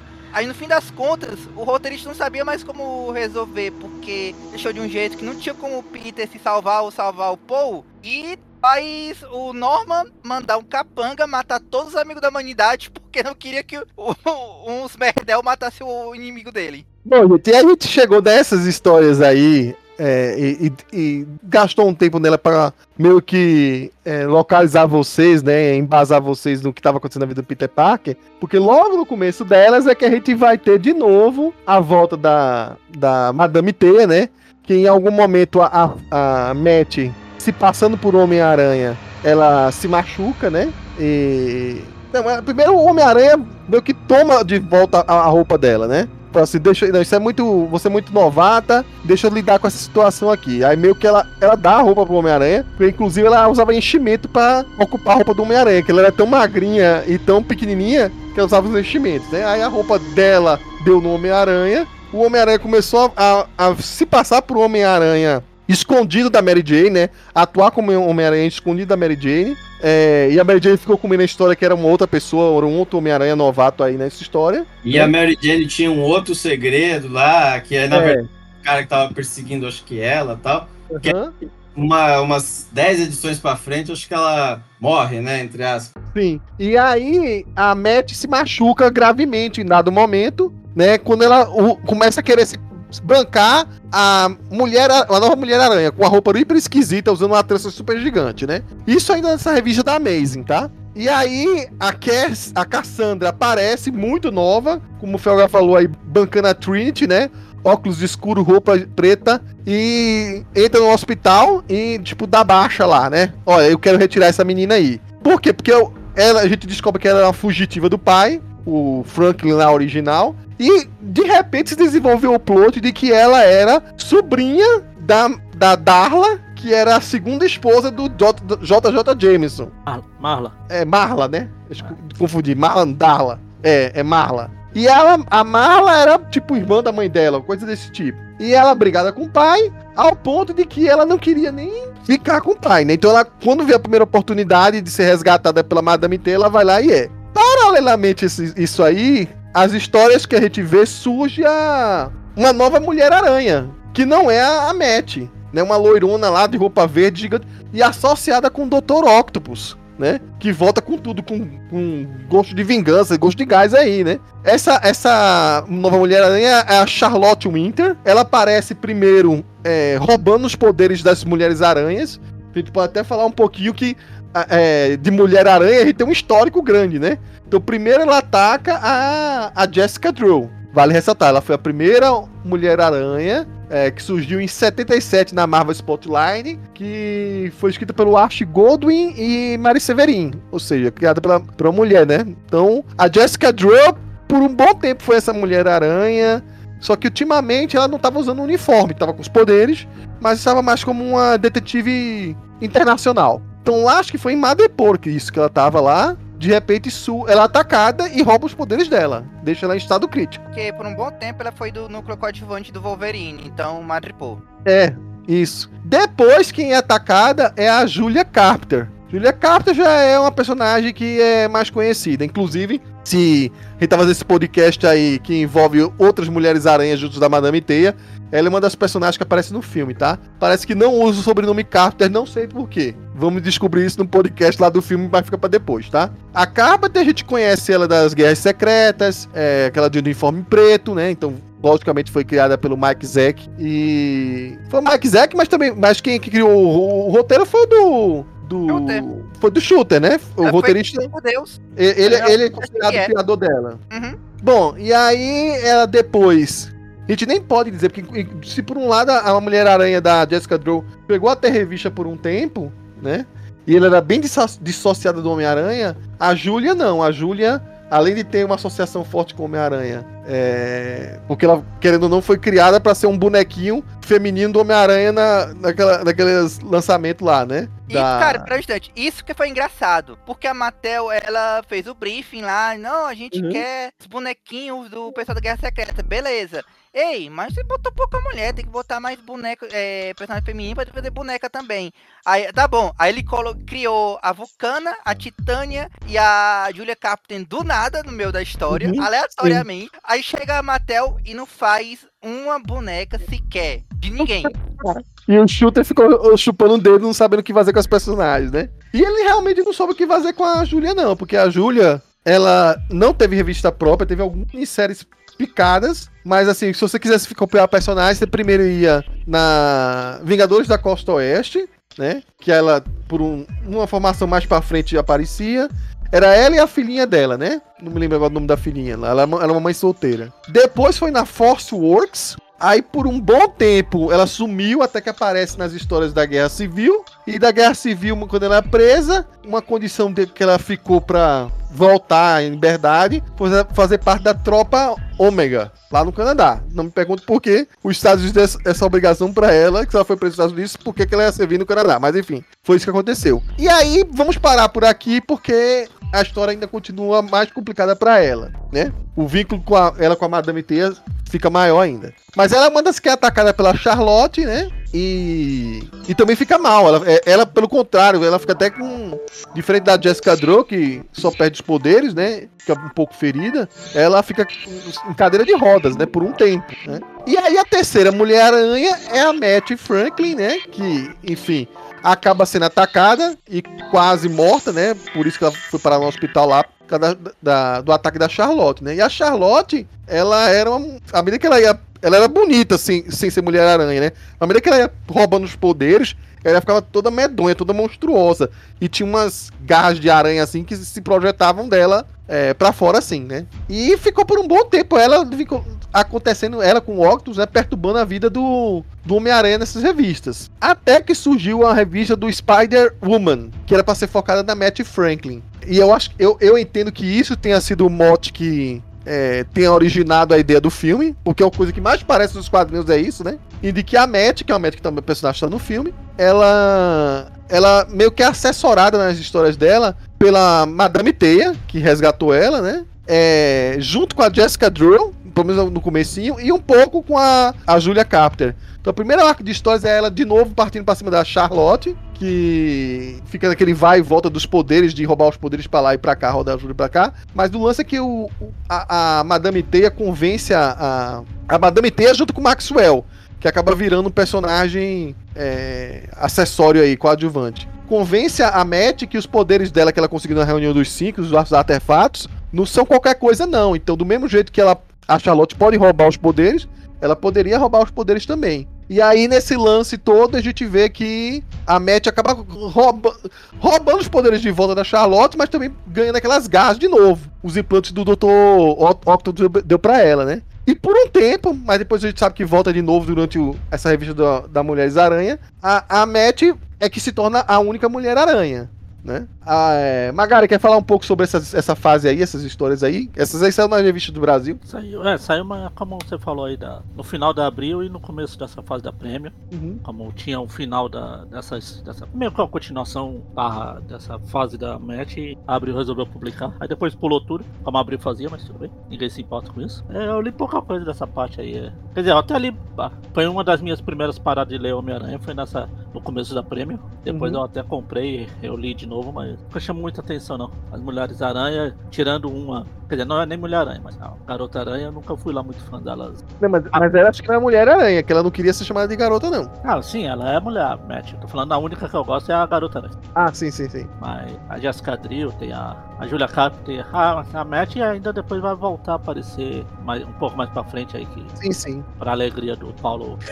O lance é que essa revista, quando continua, ela continua por 18 edições, tá? E é o John Barney que tá roteirizando ela. Aí depois que a Charlotte sai de... Por um momento, né, sai da do foco principal, ela começa a criar outras histórias pra ela. Primeiro que ela desenvolve o núcleo, núcleo ao redor dela, né? O núcleo em torno. O pai, o pai sai da jogada, porque a condição dela de voltar pra família, ela é ser criada pela tia. Então o Jameson é obrigado a aceitar ela. Ela é criada na casa da tia, mas aí aconteceu que ela vai pra um colégio de meninas, quase não um internato, mas assim, as meninas usam tudo uniformizada, tudo. E é tudo meio que brigada uma com a outra, assim, sabe? Aquelas rixas de quem é melhor de quem, não sei o quê. Então tem uma- umas coisinhas desse núcleo escolar aí. E de vilões, primeiro volta o, o Override transformado lá, o Shedrax, sei lá, uma coisa desse tipo. Aparece no começo das histórias. Pra fazer ainda um vínculo com, com, com a reunião dos cinco, né? E aí cria uma, uma, um arqui-inimigo dela lá, hiper esquisito. Duas vilãs. O Felga depois pode comentar o que, é que ele achou. Que é, em inglês é flesh and bone, tipo, seria pele e osso, né? Uma mulher que é só a pele e outra mulher que é só o osso, que juntas, quando se juntam, viram uma mulher que se disfarça com uma mulher. Mas ao longo das histórias a gente vê que fica um negócio hiper macabro, porque tipo, a osso morre e descobre que era irmã da pele. E a pele, pra sobreviver, ser um corpo, precisa en- entrar nas pessoas, envolver, engolir as pessoas, né? Só que começa a consumir a energia delas. Aí fica um negócio bem macabro pra caramba. Aí, enfim, tem outros vilões, essas histórias. O Homem-Aranha, quando decide que a, a, a Matt pode continuar como, como super-heroína, só fala pra ela criar um uniforme diferente pra não ficar tão igual dele. Aí ela fica trocando de uniforme a toda hora na revista, até achar um mais ou menos definitivo lá pro final, né? Aí a última edição, é claro, é envolvendo a conclusão de quem é essa pele e osso. Altamente macabra a história. Eu, eu nem sei se vale a pena contar aqui nesse podcast, mas envolve um, um negócio de, de maldição, de duas irmãs que eram perfeccionistas com o corpo e achavam a terceira irmã que era, é, tinha um problema de obesidade acabou matando a irmã sem querer. E elas ganharam uma maldição, assim, bem macabra a história, né? Aí depois teve um- uns plotzinhos pequenos, né? Outro foi com uma, um convento de freiras em que uma delas era um lobisomem. E aí tem todo o mistério da, pra saber quem era, não sei o quê. No final das contas, quem mata essa lobisomem é o, é o Jameson. E o Jameson, antes de matar, fala: Eu entendo seu sofrimento, eu tenho uma, uma coisa da família parecida com isso. Aí mata a mulher lobisomem lá. Essa história é assim. Eu, eu, eu achei até divertido, porque pra ser anos 90 a gente não espera muita coisa, não. Já era mais ou menos dos anos 2000, na verdade. Mas é, ainda é anos 90, então você tem que ler com muita consideração essas histórias, né? Mas a, a- querendo ou não, a todo momento as histórias tinham a Matt, tinham a Cassandra, sendo uma tutora de dicas lá místicas, e tinha a a Jéssica, que ela continua por muito tempo até ela conseguir os poderes de volta. Então a Jéssica era a tutora investigativa da Matt. Então era uma revista da Mulher-Aranha, mas tinha pelo menos três heroínas aranhas ali envolvidas na história. Né? Só a Júlia que ficou de fora, não sei exatamente por que decidiram que a Júlia ia ficar de fora. Então, querendo ou não, lembra um pouco o plot do filme, sabe? Só troca ali a, a, a Jéssica pela. No caso, a Júlia estaria por um tempo, né? Mas a Júlia tá no filme, a Matt tá no filme, só não tá a Enya, né? A Anya, Anya né? Que vira Aranha, que aí é um uma personagem que a princípio era muito diferente do Homem-Aranha e vincularam só mais recentemente, tá? Mas é uma revista que vai, dê uma ideia aí do que poderia ser no filme. Felga, o que, que você achou aí de um modo geral aí dessa fase da Mulher-Aranha aí? Ah, cara, é, é- bom, anos 90, né? Acho que resume bem a. Não tem assim, confesso que ah, tudo aquilo que o Paulo falou com relação às histórias do Homem-Aranha se aplica aqui também para Mulher-Aranha, certo? Um monte de monte de diálogos, negócio meio morrendo e tal. É, eu não achei assim, em vez de eu achar sinistro a Flash and Bones, né, a pele e osso, eu, eu achei bizarro e tal. E, meu, a partir daí já, já dava, dava já, já não tinha mais tanto pique assim pra, pra ler, não. Felga, é que você não viu no final, ainda aparece o senhor e a senhora It and Scratch, Scratch and It, lá, coceira e, e arranhado, sei lá. Ixi. Que aí é mais esquisito ainda. O e Ah, então, o o o o Burn tava, tava full, full, né? O John Byrne tava inspirado aí. Tava inspirado, né? Tinha ficado um tempinho afastado e resolveram dar alguma coisa pra ele brincar, né? E então, enfim, nessa mesma época também, acho que aqui no Brasil acho que só foram publicadas as duas primeiras, eu acho. Pelo menos eu só lembro das, das duas primeiras histórias, né? E que no final das contas é, acho que até assim, você não consegue perceber que é uma história da Mulher-Aranha, porque na verdade é, parece uma história do Homem-Aranha, certo? E aí lá pelas tantas a, a Matt descobre que é o Peter Parker, o Homem-Aranha, e aí depois, a, aí depois a Madame T fala que vai apagar a mente dela, ela não vai lembrar, enfim. Já é. tava endoidando a Matt daí, né? Então, é. O fato de ter durado só 12. E assim, cara, as constantes trocas de, de uniforme, cara. E assim, não acertava uma, cara. Parecia assim. Parecia o, o desenhista chegava assim, acho que era o. Acho que era o. Desenhista não era o Bird, agora eu não lembro quem era o Não, é, mudava. Em algum momento até acho que teve o Eric Larsen, viu? Se eu não me engano. Isso, teve tal. Mas eu acho que era o Bird que dizendo assim, olha, achar um uniforme adequado não é tão fácil. E aí ele ficava trocando. E curiosamente, era em todo o arco de história. E os arcos de história da revista, não sei se era uma moda na época, era sempre de dois em dois. Então era começava na uma edição, terminava na outra. Nunca se estendia para mais de três. Nunca era uma edição só. Eu, eu acho que era assim, eles estavam já pensando quanto tempo ia durar, né? Então já faziam histórias relativamente curtas para já pensando, bom, não sei quanto tempo isso vai durar e eu acho que não vai durar muito. Como não durou, né? 18, 18 edições, né? É... No final das contas, criaram né, a Matt Franklin, certo? Era, acho que, uma personagem que poderia ter bastante, vamos dizer assim, podia ter, vamos dizer assim, a gente, a gente até falou de uma, uma personagem criada, adolescente e tal, é, que foi, vamos dizer assim, bem construída, que é a Miss Marvel, certo? Uhum. A Matt poderia ter tido o mesmo destino que a, que a, que a Miss Marvel, vamos dizer assim. Na, na época, é, Felga, eu acho assim, o X-Men e o Homem-Aranha eram as coisas que tinham em alta. E aí, qu quanto eles pudessem investir em, em spin-offs, feito a Sony tá fazendo, a Sony tá apostando em tudo que é spin-off, então é, você vê que ela pegou nessa mesma época, um pouquinho antes, ela pegou o Phil Urich pra transformar o sobrinho do, do Ben Urich, né, o Phil Urich, em Duende Verde bonzinho. E aí pegou, apostou nessa nova Spider-Woman aí também jovem, entendeu? Já que o Homem-Aranha não, não, não encararam, pelo menos, né?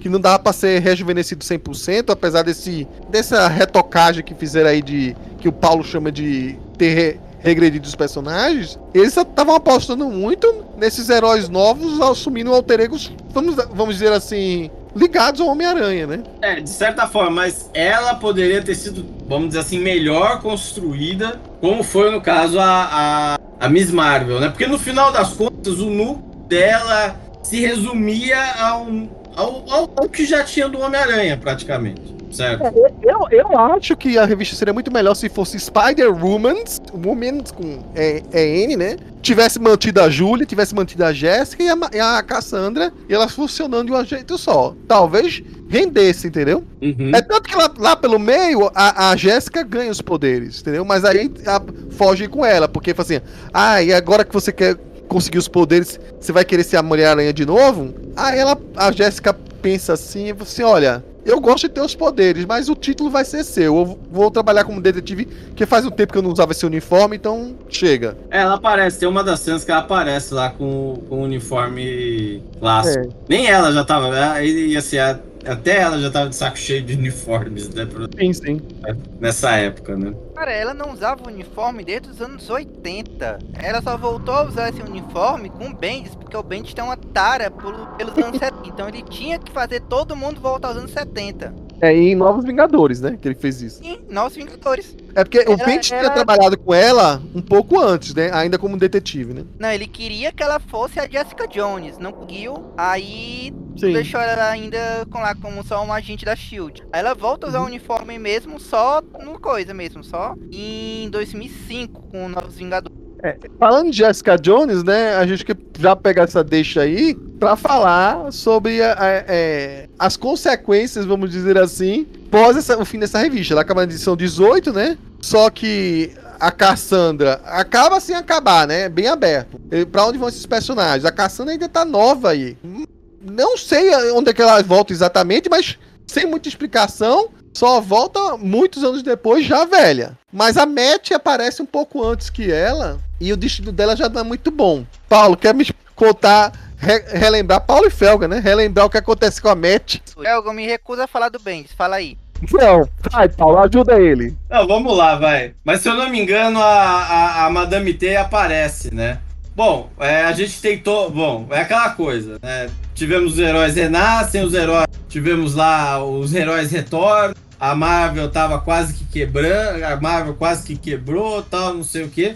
Nessa virada, então, assume o Coesada, né? Como editor. E aí passa, a, vamos dizer assim, a tentar fazer coisas. É, produzir coisas diferenciadas, né? Uma dessas coisas diferenciadas é Elias, né? É a série lá que serviu de, vamos dizer assim, foi onde surgiu é Jessica Jones, a gente criado pelo Bendis. Aí teve os retcons para falar que a Jessica Tio foi colega de Peter Parker, todas aquelas coisas e tal. E o Bendis, cara, ele meio e assim, a série, né, que saiu pelo selo Max, né, era meio era mais barra pesada, né? A gente tem até aquela cena lá dela com Cage e tal, né? Enfim, a série acabava, né? Pra quem não leu, né? Porque já faz um tempo, já faz bastante tempo que saiu, né?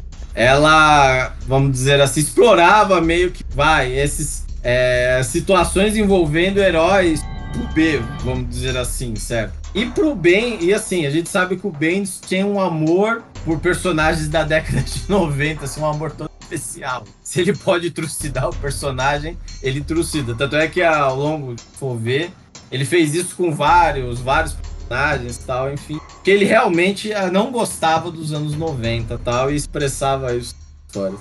E uma das personagens, num dos arcos, que agora não me lembro tal, e acabou nessa, nessa fúria, foi a, a Matt Franklin, né? A Matt Franklin desaparece, e aí, e aí acho que se eu não me engano é o Jameson, a Marla, ou os dois vão no- lá, no, lá no escritório lá de. Como é que fala? Lá no escritório lá da, da Jessica Jones, né? Que é a detetive particular, para localizar. E aí então come, ela começa então a falar com pessoas e tal. Aí tem um diálogo com a Madame T, que pelo que eu entendi e pelo desenho, ela tá velha de novo, certo? O Bendis é aquela coisa, quando ele quer ignorar, ele ignora e, e segue a vida, tá? Sinceramente, eu não sei em que momento ela aparece exatamente, já velha. É. é Magaren, vocês que gravaram lá na Knofan, tem alguém lembrou de por, por que, que ela voltou a ficar velha? Então não explica muito. Falam só que ela ah, meio perdeu os poderes do nada e ela voltou a ficar velha. Ah, Mas- porque sim. N- Não tem revista pra explicar isso, né? Não, não tem. Ela volta porque voltou.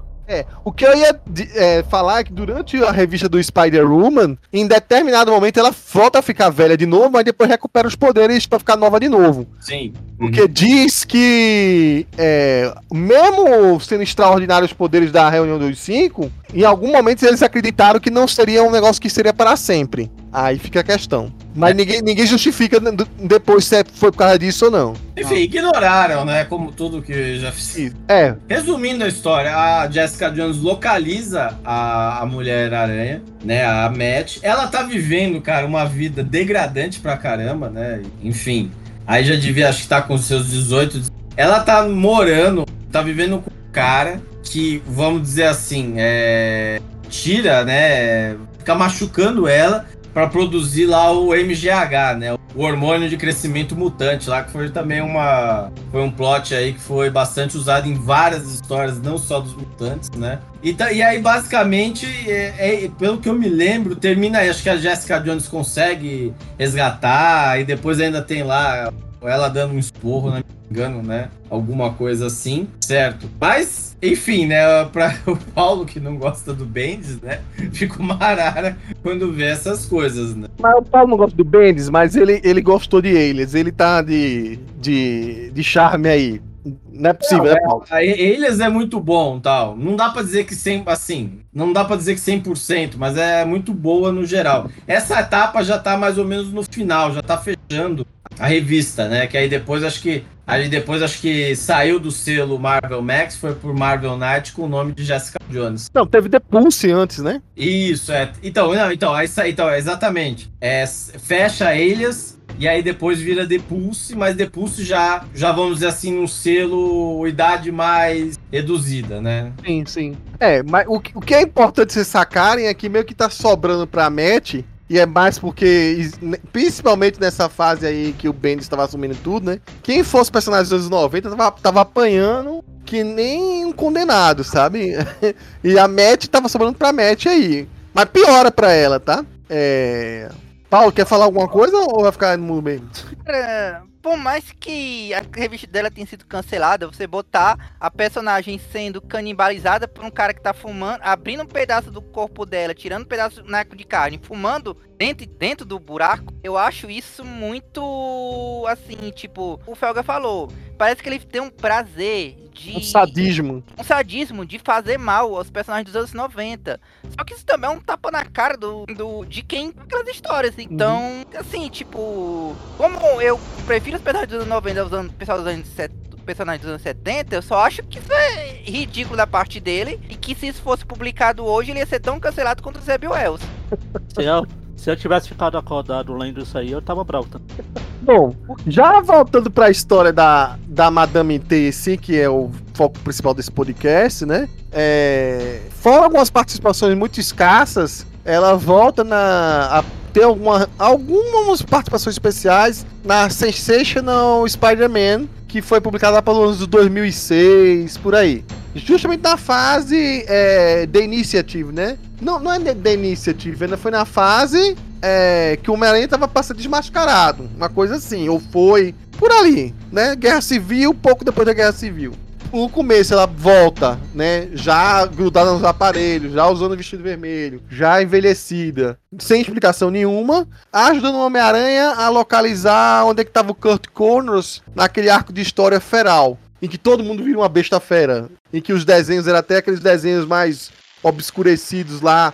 E, e aí ele continua, né? Que aí o Homem-Aranha de vez em quando tá requisitando ela. Então, quando o Homem-Aranha revela a identidade, que tem aí o, a revista ganha um, um subtítulo, né? Unmasked, né? É, ela começa também a, a ser uma conselheira, entre aspas, do Homem-Aranha. E começa a citar a história, uma das primeiras vezes que ela começa a citar de que existe como se fosse uma teia de, de probabilidades de acontecer as coisas. Como se o que ela visse na, das visões dela não fosse uma coisa tipo assim, é isso ou aquilo, né?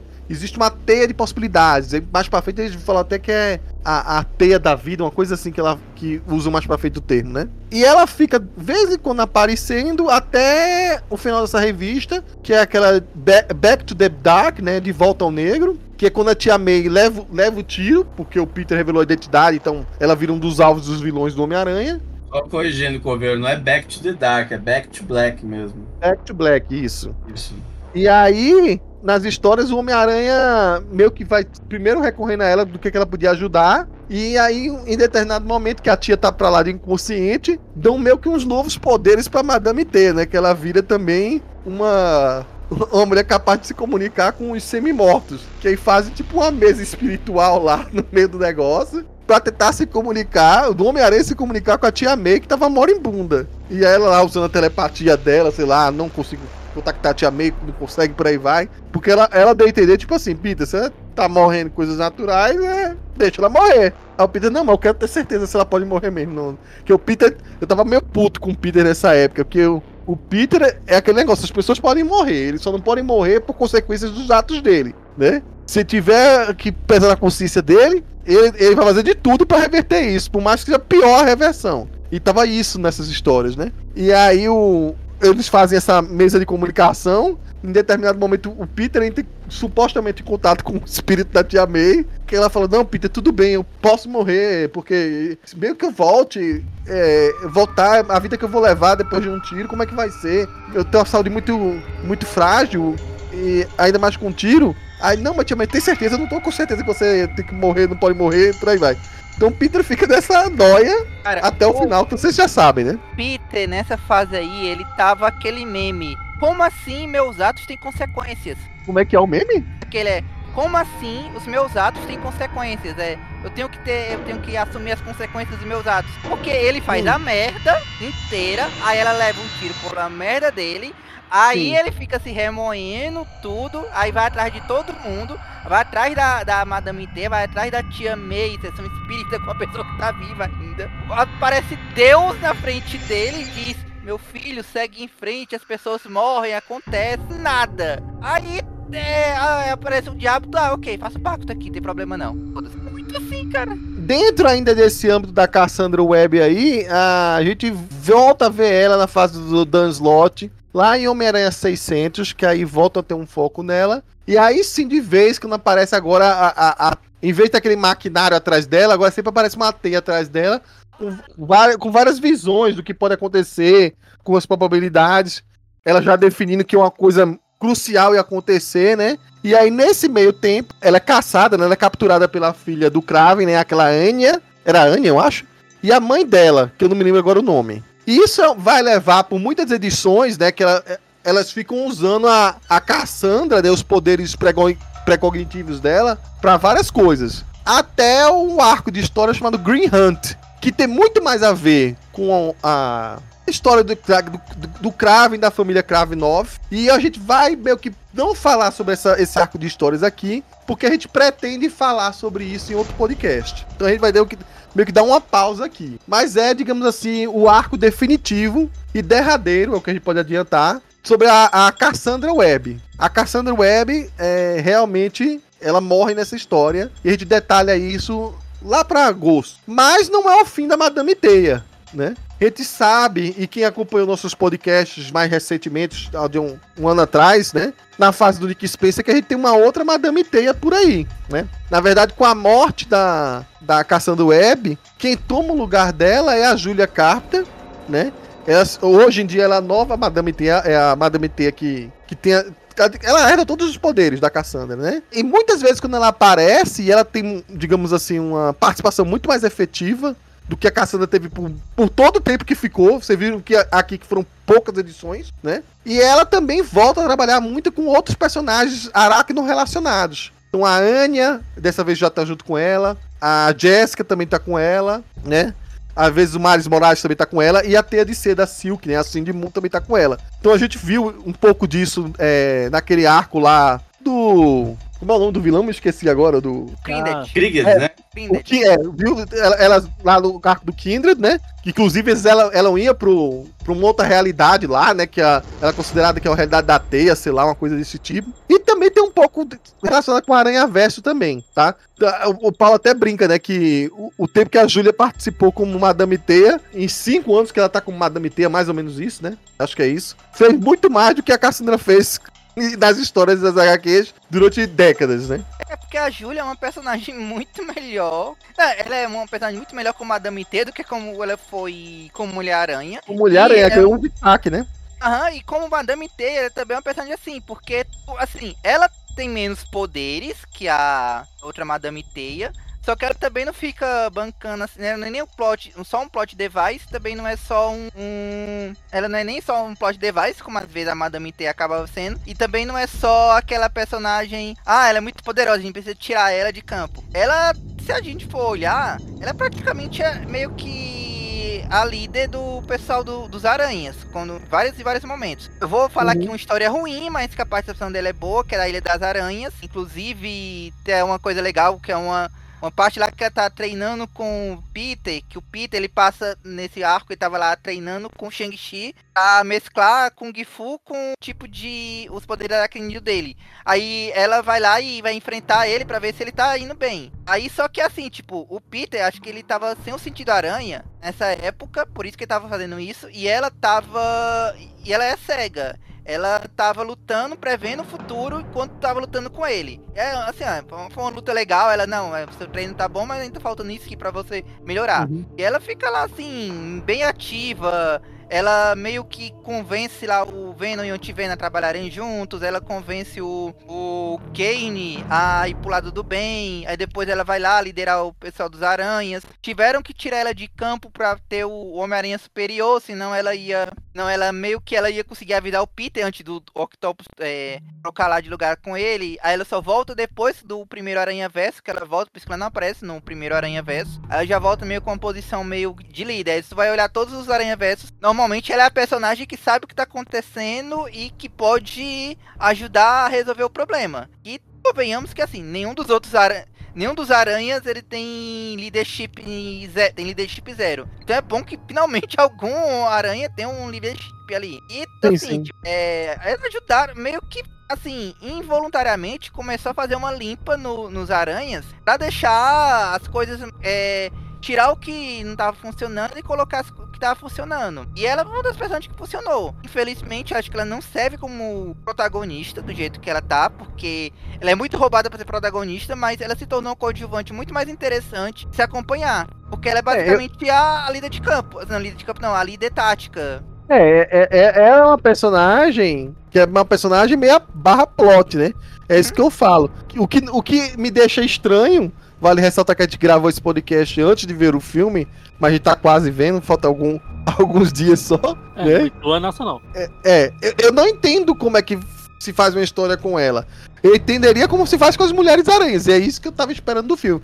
Mas dizem que eu vou ter uma surpresa desagradável se eu espero muito das Mulheres Aranhas que estão no filme. Então, três pontinhos aí. É, eu- é só falar que é exatamente isso. Como é que eu seja até aberto pra outras coisas, não vejo muito como. Sei lá, a Sony tá postando umas coisas que. Cara, ah, vamos. Eu acho que eles fizeram tipo a reunião do quinteto e estão escolhendo os personagens, tipo na roleta russa. Gira aí o, a roda lá do Bom Dia e Companhia. Opa, vamos fazer um filme do, da Mulher-Aranha. Vamos fazer um filme do, do Craven. Vamos fazer um filme, sei lá, daquele. Que eles tentaram fazer lá, daquele lutador que apareceu por duas histórias lá e El Muerto. aí É, é o. Moreto. Desistiram ainda não, viu? Mas é bem o que o Coveiro falou. Era pra ser o Xavier da parada. Pra passar a missão. Tanto é que não era pra ela ter poder de super força nem nada no filme. Justamente pra ter uma justificativa dela não ir pra luta. Sim. É, eu, enfim, a gente, a gente tá comentando isso aqui, mas a- o podcast pra falar do filme vai ser outro. Como a gente tem um finalzinho aqui e a gente nunca, nunca sabe se vai ter uma oportunidade de falar sobre o desenho do, do Homem-Aranha dos anos 90 em si, né? E a gente sabe que ela tem uma participação bem proeminente nele. E a gente pode deixar esse finalzinho aqui só pra gente comentar em outras mídias, né? O, o, o- como, ela, como é que foi ela no desenho. Então, no, no desenho ela é um pouco diferente do que a gente vê nos quadrinhos, ela é uma coisa mais, mais cósmica, mas ela é tipo a sidekick, a ajudante do Beyonder, e ela fica aparecendo durante toda a história, mas começa conselheira, ela vai guiando o Homem-Aranha pro lu- lugar quando ele tá meio é, borocochô, fa- vai jogando, falar quando ele tá triste que ninguém gosta dele, ele ap- apresenta a menininha lá que gosta dele, aí no final a gente descobre que ela tava preparando ele pra uma guerra multiversal de Homem-Aranha lá, que era Homem-Aranha contra Homem-Aranha, o Aranha Verso de onde o Deslot copiou a história. E vale citar que na história, na, na, no original, a Madame Teia aí, a, a voz dela é da John Lee, né, que é a, a mulher do Stan Lee. Ah, dela. E Legal. além do desenho também, na- ela tem bastante participação no, de- no, no jogo lá do Shattered Dimension. Que ela tem, além de todos esses 50 milhões de poderes que a gente falou durante o programa aí, que ela foi descobrindo edição por edição. Ela também tem o poder de. Essa teia da vida, teia multiversal aí, que ela, ela que junta os quatro Homem-Aranha que aparecem no jogo pra ir atrás lá da tabuleta do tempo estéreo robô. Só fica de brincando dizendo que o Ave Arad, ele ainda. Tudo que ele sabe de Homem-Aranha, ele tirou desse desenho. Por isso que vai ter é, filme do Craven bonzinho, porque o Craven era bonzinho no desenho. Filme do Morbius bonzinho, porque o Morbius era bonzinho no desenho. A Madame T vai ter um filme porque era uma personagem que aparecia em todos os.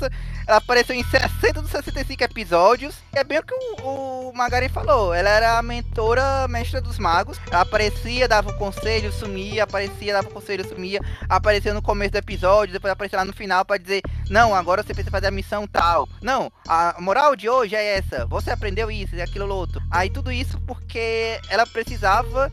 E no final das contas, lá no Aranha Verso do, do desenho, o Peter fizesse um talk no Jutsu de Naruto pra poder convencer lá o cara. E como o Magaren mencionou, ainda lá no último episódio, depois de tudo, o Stanley ainda dá um chaveco na Madame Teia. Agora faz todo sentido essa parte. Acho que quem, mora- quem, quem assistiu dublado no Brasil não, nunca vai pegar essa parte. E, e leva o. Ela promete que vai levar o Peter lá pra conhecer o. Não, pra resgatar a Mary Jane. Como a série terminou justamente ela levando o Peter pra resgatar a Mary Jane e nunca mais continuou, então a gente subentende que assim que deixou os- abrir os créditos, ela matou o Peter e terminou a história. Ele já, ele já fez o que ela precisava, não precisa mais dele. É, exatamente. Pelga quer falar alguma coisa? Não sei se você acompanhou esse desenho, mas enfim. Não, acompanhei, né? Mas a, acho que assim, cara, a gente ficou catando coisa aqui da Madame Teia e talvez boa parte da gente achar que ela era um personagem relevante é por causa do desenho.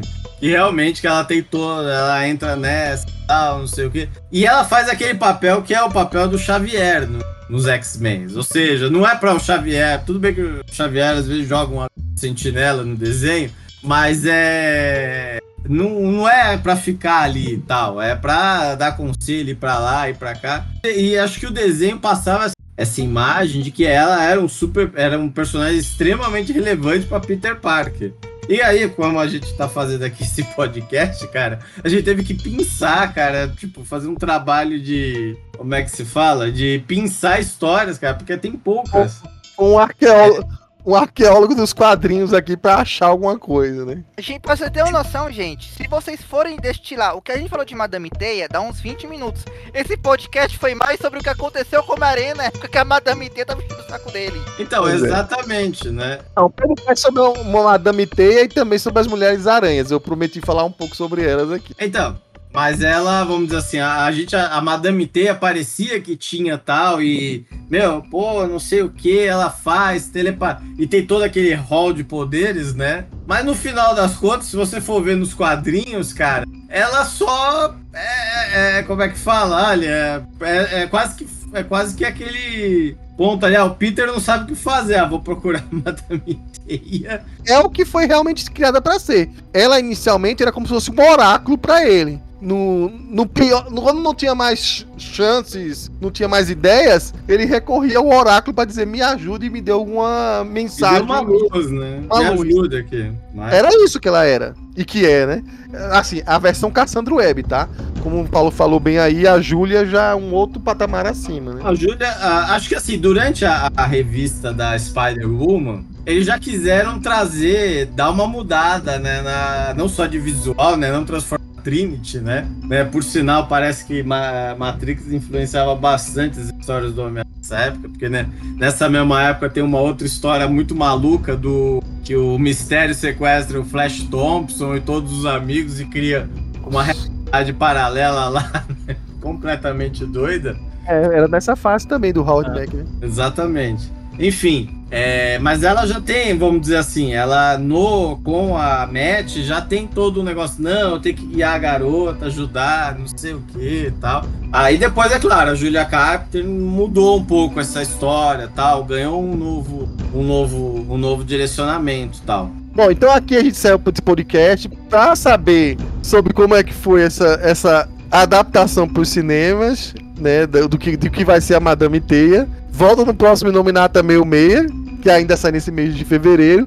E para saber como é que foi essa, essa morte da Cassandra Webb, não se preocupe que promessa é dívida.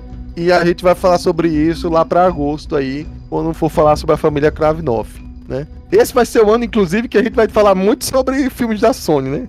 Então, pessoal, a gente encerra por aqui e até o próximo Nominata Meio Meia. Até mais e tchau, tchau.